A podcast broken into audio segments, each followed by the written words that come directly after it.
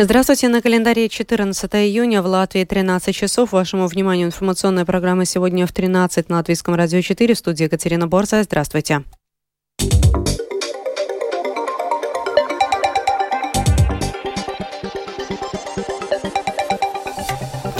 В этом выпуске в Латвии проходит мероприятие памяти жертв коммунистического геноцида. Совет по конкуренции за участие в дорожно-строительном картеле оштрафовал три предприятия. Минздрав Украины готовится к возможной вспышке холеры в затопленных районах. Теперь подробнее об этих и других событиях.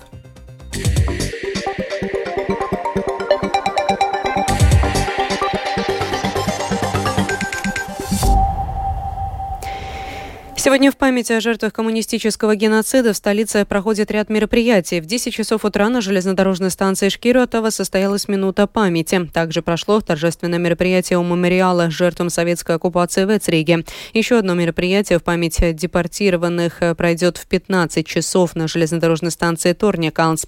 В 18 часов в церкви Святого Иоанна состоится концерт увезенным, посвященный детям, которые были депортированы в Сибирь 14 июня 1941 года. А в Малой гильдии гильдии концерт с участием ансамбля Тейксма.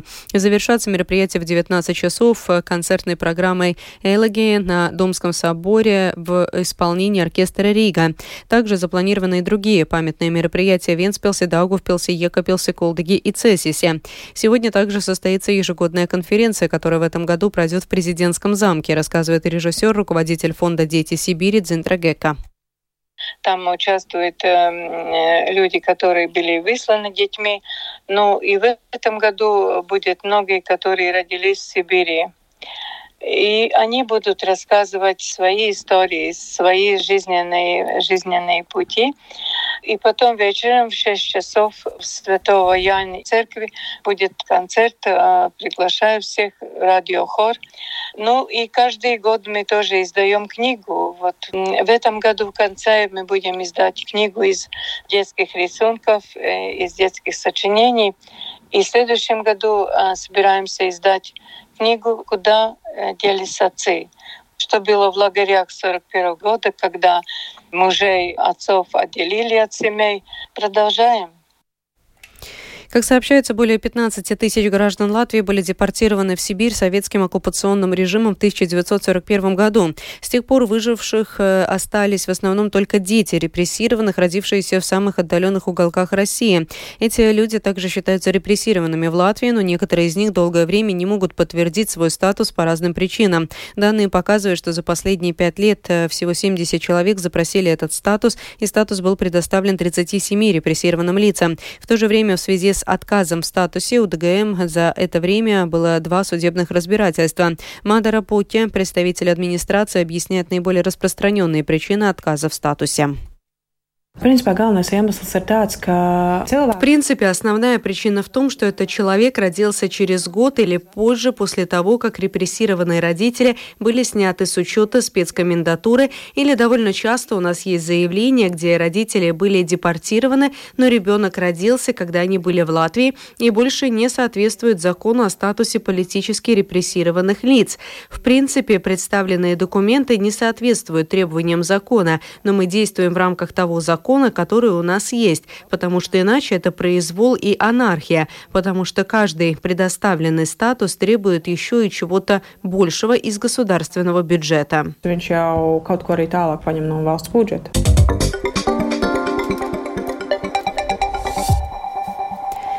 Совет по конкуренции за участие в дорожно-строительном картеле оштрафовал три предприятия на общую сумму почти 4,5 миллиона евро, рассказывает Скирман Табальчута. Совет по конкуренции за участие в дорожно-строительном картеле оштрафовал три предприятия – АЦБ, Целю Парвалде и находящиеся в процессе ликвидации Страбак. Общая рыночная доля предприятий в сфере строительства дорог и автомагистралей в период с 2016 по 2018 год была значительной – около одной трети. Совет по конкуренции вы выявил семь закупок, в рамках которых были заключены запрещенные соглашения на общую сумму почти 25 миллионов евро. Всего были проверены шесть предприятий, но доказательства об участии в картеле были получены только в отношении трех уже упомянутых АЦБ, Целью Парвалде и Страбак. В отношении каждого из них был установлен процентуальный размер штрафа в зависимости от оборота и обстоятельств дела, рассказывает директор Департамента запрещенных соглашений Ева Шмидте. Мы учитываем как квалификацию нарушений, их тяжесть, а также роль каждого из участников рынка в этом нарушении. И тогда мы видим, что в отношении А, С, Б и целью Парвалда этот процент немного повышен. Во-первых, потому что период нарушения превысил год, а в отношении АЦБ этот процент был увеличен за эту особую роль АЦБ. Мы видим, что фактически АЦБ было лидером, который обобщал и фактически делил эти закупки между другими игроками. А также мы брали во внимание эту особую роль и особые отношения с тогдашним должностным лицом Латвии Свалсцели, в результате чего у предприятия были известные преимущества и информация от этого должностного лица, например, о еще не объявленных проектах. Имя этого должностного лица Совет по конкуренции не раскрывает. С АЦБ и Страбак заключено мировое соглашение о прекращении разбирательства по делу, поэтому в отношении них штраф снижен на 10%. auf. Он составляет, соответственно, более чем 2,9 миллиона евро и 504,5 тысячи евро. В свою очередь, штраф целью Парвалда превышает миллион евро, но предприятие в настоящее время проходит процедуру правовой защиты. Всем трем предприятиям на три года запрещено участвовать в государственных и муниципальных закупках. Но заключившие мировую свою АЦБ и Страбак могут доказать, что они исправились. Скирмата Бальчута, служба новостей Латвийского радио. Безопасна ли Рига для ее жителей и гостей? Какие именно районы латвийской столицы являются небезопасными? Рижанам и гостям города предлагают э, проинформировать Рижское самоуправление о местах столицы, где необходимо усилить безопасность. Информация будет передана в Рижскую муниципальную полицию для оценки и проведения оперативных мероприятий, направленных на повышение безопасности. Подробности в сюжете Людмилы Пилип. Проект «За безопасную Ригу» был инициирован Рижским самоуправлением, чтобы узнать потенциально опасные места и районы столицы с целью улучшения общественного порядка и уменьшения преступности, отметил представитель Центра жителей микрорайона Рижской думы Гайтис Балудис. На этой неделе мы предлагаем жителям Латвии отметить на интерактивной карте в интернете конкретное место в столице, которое они считают потенциально небезопасным с точки зрения криминальной угрозы.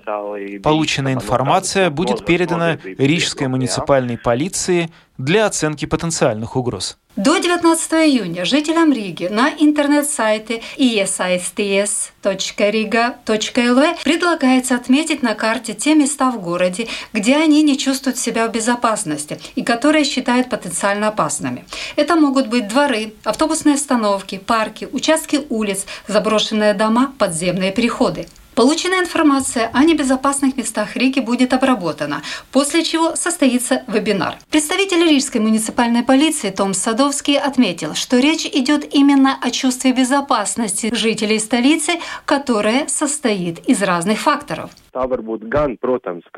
Конечно же, это может быть фактор присутствия полиции в микрорайоне. Ежедневно ли там патрулирует полиция возле дома этого жителя? Также это может быть вопрос о том, хорошо ли освещен парк, сквер или туннель, или же о камерах наблюдения возле дома. Все эти и другие факторы создают чувство безопасности.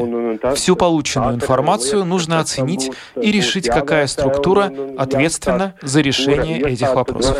Том Садовскис подчеркнул, что если жители будут отмечать на интерактивной карте в интернете публичные места, где по ночам регулярно собираются компании и распивают алкогольные напитки, этим вопросом, конечно, будет заниматься полиция. Также полиция будет подключаться к решению вопроса, если жители укажут, что возле школы или садика небезопасно с точки зрения дорожного движения. Там будут устанавливаться пешеходные переходы или светофоры. Криминолог Андрей Свил считает проект за безопасную Ригу своевременным и полезным как для полиции, так и для жителей и гостей столицы. Я отмечу две вещи. Первое. В свое время Рижская дума, Центр по туризму, издал карту для гостей столицы, обозначая в том числе наиболее криминогенные места, где им, наверное, не следовало, во-первых, показываться, какие там совершаются преступления, другие какие-то рекомендации, как себя вести в определенных местах. Так что подобная практика, более совершенном варианте, она была. Второе,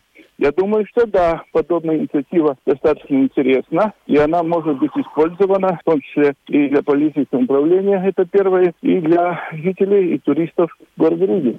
Людмила Пилип, Томская площадь. Итоги первого добровольного призыва в службу государственной обороны превысили ожидания НВС. Планировалось призвать 300 человек, но заявки подали 480 молодых людей. Причем, по словам госсекретаря Министерства обороны Яниса Гаррисонса, подавшие заявление представляют практически все латвийское общество. Да, да, есть люди из разных регионов и разных национальностей. Статистика добровольного призыва показывает, что мы близки к национальному составу жителей всего государства. Продвигая модель службы защиты государства, мы подчеркивали, что и в предыдущие годы, когда существовала обязательная военная служба, это было хорошим инструментом интеграции молодежи. Уверены сейчас, служба защиты государства будет хорошим видом интеграции – Опыт давних лет показывает, что молодые люди приобретают и в этом. Лето – период самого активного использования системы депозита Тара, когда ежедневно автомата сдается около полутора миллиона упаковок в день. Очень часто недовольство потребителей вызывают неработающие или переполненные тароматы, а порой негативную реакцию вызывают очереди в пункты приема Тары. Оказывается, последний раздражитель можно, если не свести на нет, то, по крайней мере, максимально снизить, рассказывает председатель правления депозита и покоема оператор Смикс Туритис.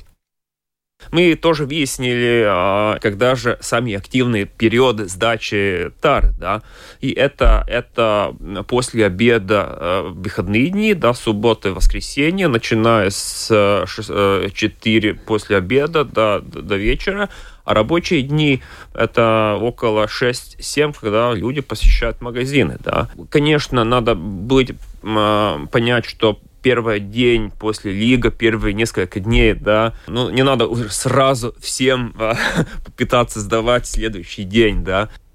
К другим новостям, после подрыва Каховской ГЭС и затопления обширных территорий на юге Украины, Минздрав страны опасается возможных вспышек инфекционных заболеваний в пострадавших районах, в частности холеры. Организованы 38 пунктов наблюдения за эпидемиологической ситуацией.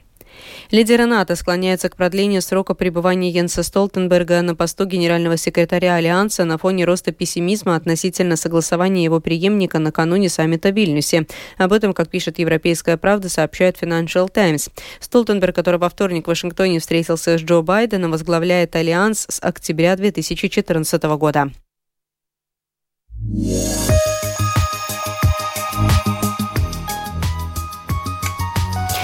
О погоде в завершении. Завтра по Латвии ожидается частичная облачность. Ночью на юго-западе Курзамы возможен дождь и гроза. Днем по Латвии без осадков. Ночью ветер слабый. Днем северный, северо-восточный 3-8 метров в секунду. Температура воздуха ночью по Латвии составит плюс 9, плюс 14 градусов. Местами плюс 15, плюс 16. Днем ожидается плюс 26, плюс 30. А на побережье плюс 21, плюс 26.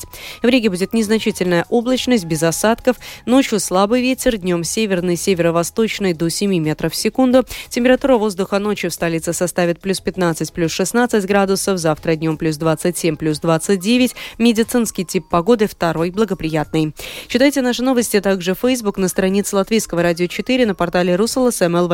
Обзорные выпуски в 13 и 19 часов выложены в крупнейших подкаст-платформах и называются «Новости дня» Латвийское радио 4. Кроме того, слушать новости, передачу, прямой эфир можно в бесплатном приложении «Латвийс радио» на вашем смартфоне. Оно доступно доступны в Google Play и App Store. Это была программа «Сегодня в 13-14 июня». Продюсер выпуска Дмитрий Шандро провела Екатерина Борзая. В Латвии 13 часов 15 минут.